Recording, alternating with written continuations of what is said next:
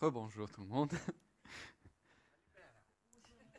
Je suis très heureux de vous voir aujourd'hui. Nous allons lire notre passage pour aujourd'hui qui se trouve dans Luc 2, versets 8 à 20.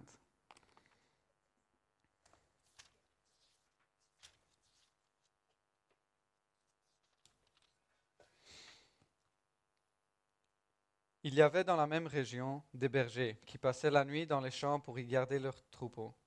Un ange du Seigneur leur apparut et la gloire du Seigneur resplendit autour d'eux. Ils furent saisis d'une grande frayeur, mais l'ange leur dit, N'ayez pas peur, car je vous annonce une bonne nouvelle qui sera une source de grande joie pour tout le peuple. Aujourd'hui, dans la ville de David, il vous est né un sauveur qui est le Messie, le Seigneur. Voici à quel signe vous le reconnaîtrez. Vous trouverez un nouveau-né enveloppé de l'ange et couché dans un mangeoire. Et tout à coup, une foule d'anges de l'armée céleste se joignent à l'ange. Ils adressaient des louanges à Dieu et disaient Gloire à Dieu dans les lieux très hauts, paix sur la terre et bienveillance parmi les hommes. Lorsque les anges les eurent quittés pour retourner au ciel, les bergers se dirent les uns aux autres Allons jusqu'à Bethléem pour voir ce qui, ce qui est arrivé, ce que le Seigneur nous a fait connaître. Ils se dépêchèrent d'y aller et y trouvent Marie et Joseph, ainsi que le nouveau-né couché dans le mangeoire. Après l'avoir vu, ils, ils leur racontent ce qui leur avait été dit au sujet de ce petit enfant. Tous ceux qui entendirent les bergers furent étonnés de ce qu'il leur disait. Et Marie gardait le souvenir de tout cela et le méditait dans son cœur. Puis les bergers repartirent en célébrant la gloire de Dieu et en lui adressant des louanges à cause de tout ce qu'ils avaient entendu et vu et qui était conforme à ce qui leur avait été annoncé. Prions ensemble. Merci Seigneur pour ta parole. Merci pour avoir envoyé ton Fils Jésus qui est venu parmi nous pour nous sauver. Je prie Seigneur aujourd'hui que tu nous parles à travers ta parole, que ton Esprit Saint nous remplisse et qu'on puisse être rempli de la joie de cette bonne nouvelle, que Jésus est arrivé et est venu parmi nous pour nous sauver. En ton nom, on prie. Amen. Noël est une période d'émerveillement. Et je crains que de nombreux chrétiens soient tellement habitués à cette histoire qu'elle est devenue, qu'elle n'a plus rien de spectaculaire pour nous. La gloire de la venue du Christ s'estompe alors que nous sortons les mêmes décorations, nous chantons les mêmes chansons, nous entendons les mêmes sermons toutes les saisons de Noël. Mais cela ne devrait pas être ainsi. Noël devrait être un moment de joie extrême pour nous chrétiens.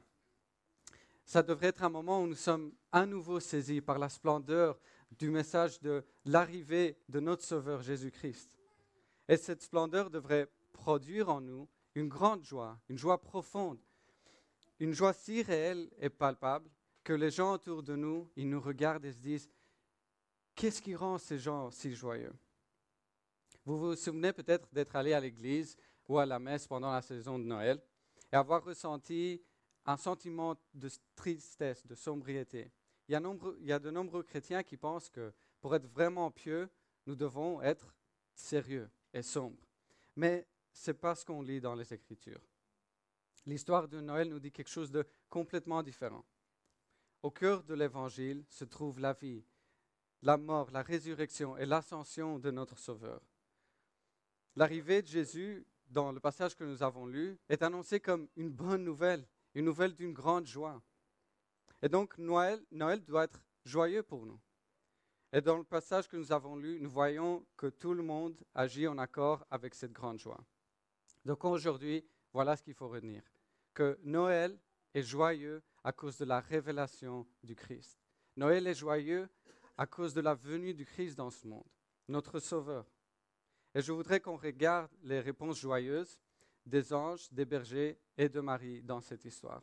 Et en examinant ces réponses, je, veux que nous nous demandions si cette joie de l'arrivée de notre Sauveur a vraiment rempli nos cœurs en cette saison de Noël. Commençons par en regardant la réponse joyeuse des anges. Les anges ont participé à cette histoire de Noël avant les humains. Ils étaient déjà au courant euh, de la venue du Christ avant les bergers, évidemment, et aussi avant Marie et Joseph. Rappelez-vous, c'est un ange qui leur est apparu pour leur annoncer la conception du, du Messie. L'annonce des anges, je pense, témoigne de l'amour que Dieu a pour eux. Vous voyez, Dieu n'aime pas que les humains, il aime toute sa création, y compris les anges. Et dans son amour, il a permis à ses anges, à ses messagers, de pouvoir porter cette bonne nouvelle aux bergers, à Marie et à Joseph. C'est un cadeau extraordinaire de pouvoir annoncer une bonne nouvelle à, quelqu'un. Je m'en souviens que lorsque ma femme et moi, nous avons appris qu'on attendait notre premier enfant, nous étions impatients de l'annoncer à nos familles. J'avais tellement hâte de voir leur visage, de voir leur réaction, et j'ai commencé immédiatement à réfléchir à comment est-ce que j'allais leur annoncer ça de façon un peu pas très habituelle. Et je pense qu'ils n'ont pas vraiment apprécié, mais pour moi, c'était marrant. Mais revenons au sermon. Le point que j'essaie de faire, c'est que donner une bonne nouvelle est souvent aussi joyeux que de la recevoir. J'imagine que les anges étaient fous d'excitation alors qu'ils se préparaient à annoncer cette nouvelle. Ces anges vivaient depuis le moment où la terre est tombée dans le péché. Ils ont vu l'humanité tomber dans le péché. Ils ont entendu les cris du peuple de Dieu, crier pour un, libérateur, un, sauveur. Et maintenant, Dieu leur a confié la mission de apporter ce message que leur sauveur, leur rédempteur est enfin venu. Le premier ange, donc, on le voit apparaître au berger, et ceux-ci sont remplis de, de crainte. Mais la peur, on voit, elle se dissipe lorsqu'il leur annonce la bonne nouvelle. Aux paroles de l'ange, la gloire de Dieu entoure les bergers, c'est-à-dire la lumière éclatante de la présence même de Dieu les entoure. Et nous y reviendrons sur ce point lorsque nous parlons de la joie des bergers. La joie des anges en annonçant cette nouvelle doit nous inspirer car elle nous montre que les créatures qui vivent en la présence du Seigneur sont des créatures heureuses. On lit quand l'ange prononce que trois phrases avant que un torrent de louanges n'éclate autour de lui. On lit dans le verset 13 et 14, et soudain il y eut avec l'ange une multitude de l'armée céleste qui louait Dieu et disait, Gloire à Dieu au plus haut des cieux, et sur la terre, paix à ceux qui lui sont agréables. Tout le ciel entier est en effervescence à cette nouvelle. Et si vous pensez que vous êtes trop familier avec l'histoire de Noël pour éclater en louange, laissez les anges vous corriger ici. Voyez, les anges connaissaient Dieu le Fils. Ils avaient été créés par Dieu le Fils. Et eux aussi, ils gémissaient pour le jour où Dieu le Fils apportera la restauration au monde déchu. Et non pas, ils attendaient pas, depuis, des, pas depuis des décennies, mais depuis des millénaires. Après leur célébration avec les bergers, les anges les ont quittés pour retourner au ciel, ce qui est logique, car la joie du Seigneur dirige nos cœurs vers lui. Les anges ont certainement transporté leur louange de la présence des bergers à la présence du Seigneur. Donc on a vu comment les anges, on a vu leur réponse joyeuse. Maintenant, ah, nous allons voir la réponse joyeuse des bergers. Lorsque l'ange a annoncé aux bergers que le Christ était né, où le trouver et comment savoir que c'était lui lorsqu'ils arrivèrent, Immédiatement, les bergers sont partis et ils, se sont rendus à Bethléem. Le verset 16 nous dit qu'ils sont partis en hâte. Il était intéressant de se demander qui étaient ces bergers. Et la question de savoir si les bergers étaient méprisés dans leur société fait débat. Cela dépend des commentaires que vous lisiez. Mais certains, certains disent que les bergers étaient des gens de basse classe, des gens rudes et turbulents, ils étaient méchants et sales. Pourtant, on voit dans la Bible que certains des plus grands héros d'Israël étaient des bergers. Pensez à David. Et on voit aussi que Dieu se présente lui-même comme notre berger dans Somme 23. Jésus aussi se désigne comme le bon berger dans Jean 10. Ce que l'on peut dire avec certitude, c'est que les, bergers n'étaient pas des nobles, ils n'étaient pas des élites. Les bergers n'étaient pas des, euh, des influenceurs ou des leaders d'opinion, ils étaient des gens ordinaires.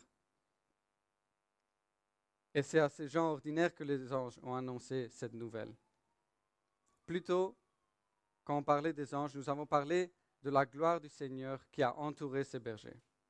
Cette lumière éclatante qui les entourait, la même lumière est la même lumière qui entoure le trône de Dieu. Et pourtant, je pense qu'il y a quelque chose de très profond dans ce que cela signifie. La gloire du Seigneur qui les entoure signifie que Dieu les a regardés, que Dieu les a remarqués. Le fait qu'ils étaient les premiers à recevoir cette nouvelle était en soi une preuve de la gloire de Dieu qui les entourait. Donc la joie que les bergers ont ressentie est une joie résultant, résultante du fait que les yeux de Dieu étaient fixés sur eux. En entendant la nouvelle, ils ont été envahis par la présence même de Dieu. Et ils ont fait l'expérience de ce que Jésus devait être, Dieu parmi nous. La gloire de Dieu qui les entourait, la gloire du Dieu incarné, dont ils ont été témoins une fois arrivés à Bethléem, est à l'origine du verset 20, où on lit qu'ils sont partis glorifiant et louant Dieu pour tout ce qu'ils avaient entendu et vu, selon ce qui leur avait été annoncé. Frères et sœurs, il se peut qu'une lumière éclatante ne soit pas dans notre salle de séjour lorsque nous célébrons avec nos familles. Mais nous avons quelque chose de mieux. Nous avons la gloire de Dieu qui vit en nous. Peut-être que nous n'avons pas euh, l'expérience d'aller voir Jésus né à Bethléem, mais nous avons quelque chose d'encore mieux. Nous pouvons être liés à Jésus par notre foi. La source de la joie des bergers nous est accessible, car l'objet de leur joie vit en nous. Par conséquent, nous devrions faire ce qu'ils ont fait, répondre à cette bonne nouvelle d'une grande joie et en louant Dieu pour tout ce que nous avons entendu et vu. Enfin, portons notre attention sur la réponse joyeuse de Marie à l'arrivée de son fils. Dans le verset 18, on lit Tous ceux qui l'entendirent s'étonnent de ce qu'il leur disait les bergers. Marie, elle, elle retenait toutes ces choses et les méditait dans son cœur. Nous ne savons pas exactement qui était là pour entendre le récit des bergers. Certainement Marie et Joseph. Mais on sait que tous les gens qui étaient là, tous les gens qui ont entendu ce récit, ont été émerveillés. Comme nous l'avons dit au début, c'est ce même émerveillement que j'espère la bonne nouvelle suscitera en nous aujourd'hui. Mais je veux me concentrer sur la réponse de Marie. Lorsqu'elle a entendu ce que Dieu avait fait pour les bergers, et probablement lorsqu'elle a réfléchi aux neuf mois qu'elle vient de passer, elle a accumulé toutes ces choses dans son cœur. Elle a médité à, cela.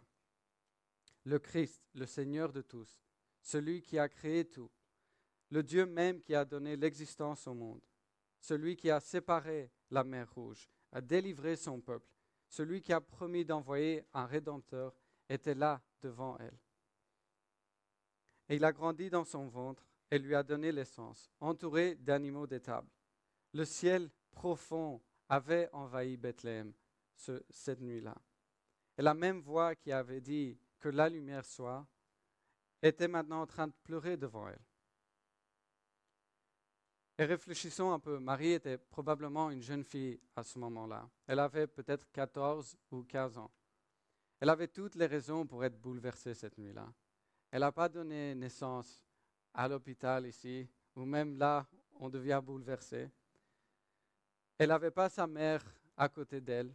Elle était dans un étable. Et il y a encore plus, si on réfléchit à comment cette naissance a eu lieu, comment, si on réfléchit au fait qu'il y avait des rumeurs autour de, comment elle avait été enceinte.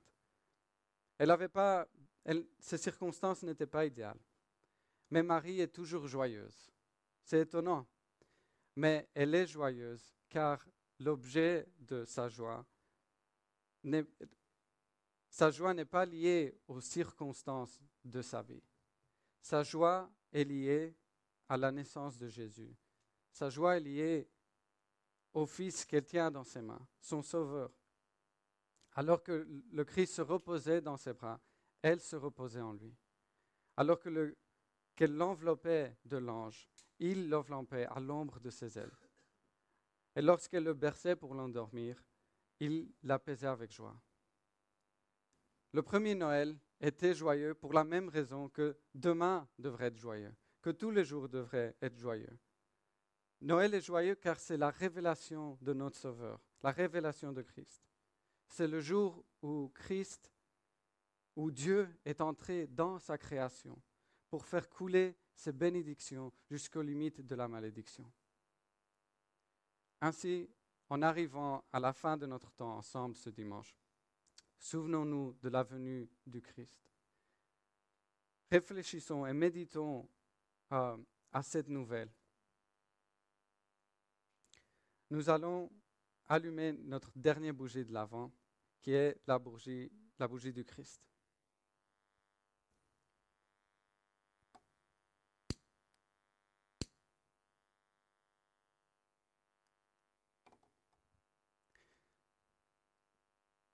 Et Église, je veux vous encourager, aujourd'hui, demain et tous les jours, soyons comme les anges et entrons dans un chant de joie à l'annonce de la venue du Christ. Soyons comme les bergers et réjouissons-nous d'être remplis de la gloire de Dieu. Et soyons comme Marie en gardant précieusement toutes ces vérités du Dieu incarné à cœur. Prions ensemble. Père, merci pour cette belle période de Noël. Merci pour cette grande nouvelle de joie. Merci Seigneur d'avoir envoyé ton Fils dans ce monde pour nous sauver de nos péchés. Je prie pour que cette nouvelle nous remplisse de joie. Adoucis Seigneur nos cœurs et transforme nos esprits et remplis-nous de ta joie. Aide-nous à ne pas nous laisser distraire par d'autres choses pendant cette saison et garde nos yeux fixés sur Jésus. C'est de toi qui, de cette, cette saison est de toi. Et tout ce qui se passe en cette saison est pour toi. Père, nous t'aimons et nous prions toutes ces choses en le nom de Jésus. Amen. Nous avons une annonce à faire. Donc dimanche prochain, nous allons euh, avoir qu'un culte en français et en anglais. Donc nous allons nous réunir tous ensemble ici à 10 heures pour louer le Seigneur en français et en anglais. Donc je répète, dimanche prochain à 10 heures, nous allons louer le Seigneur anglophone et francophone ensemble. Soyez bénis et bon dimanche.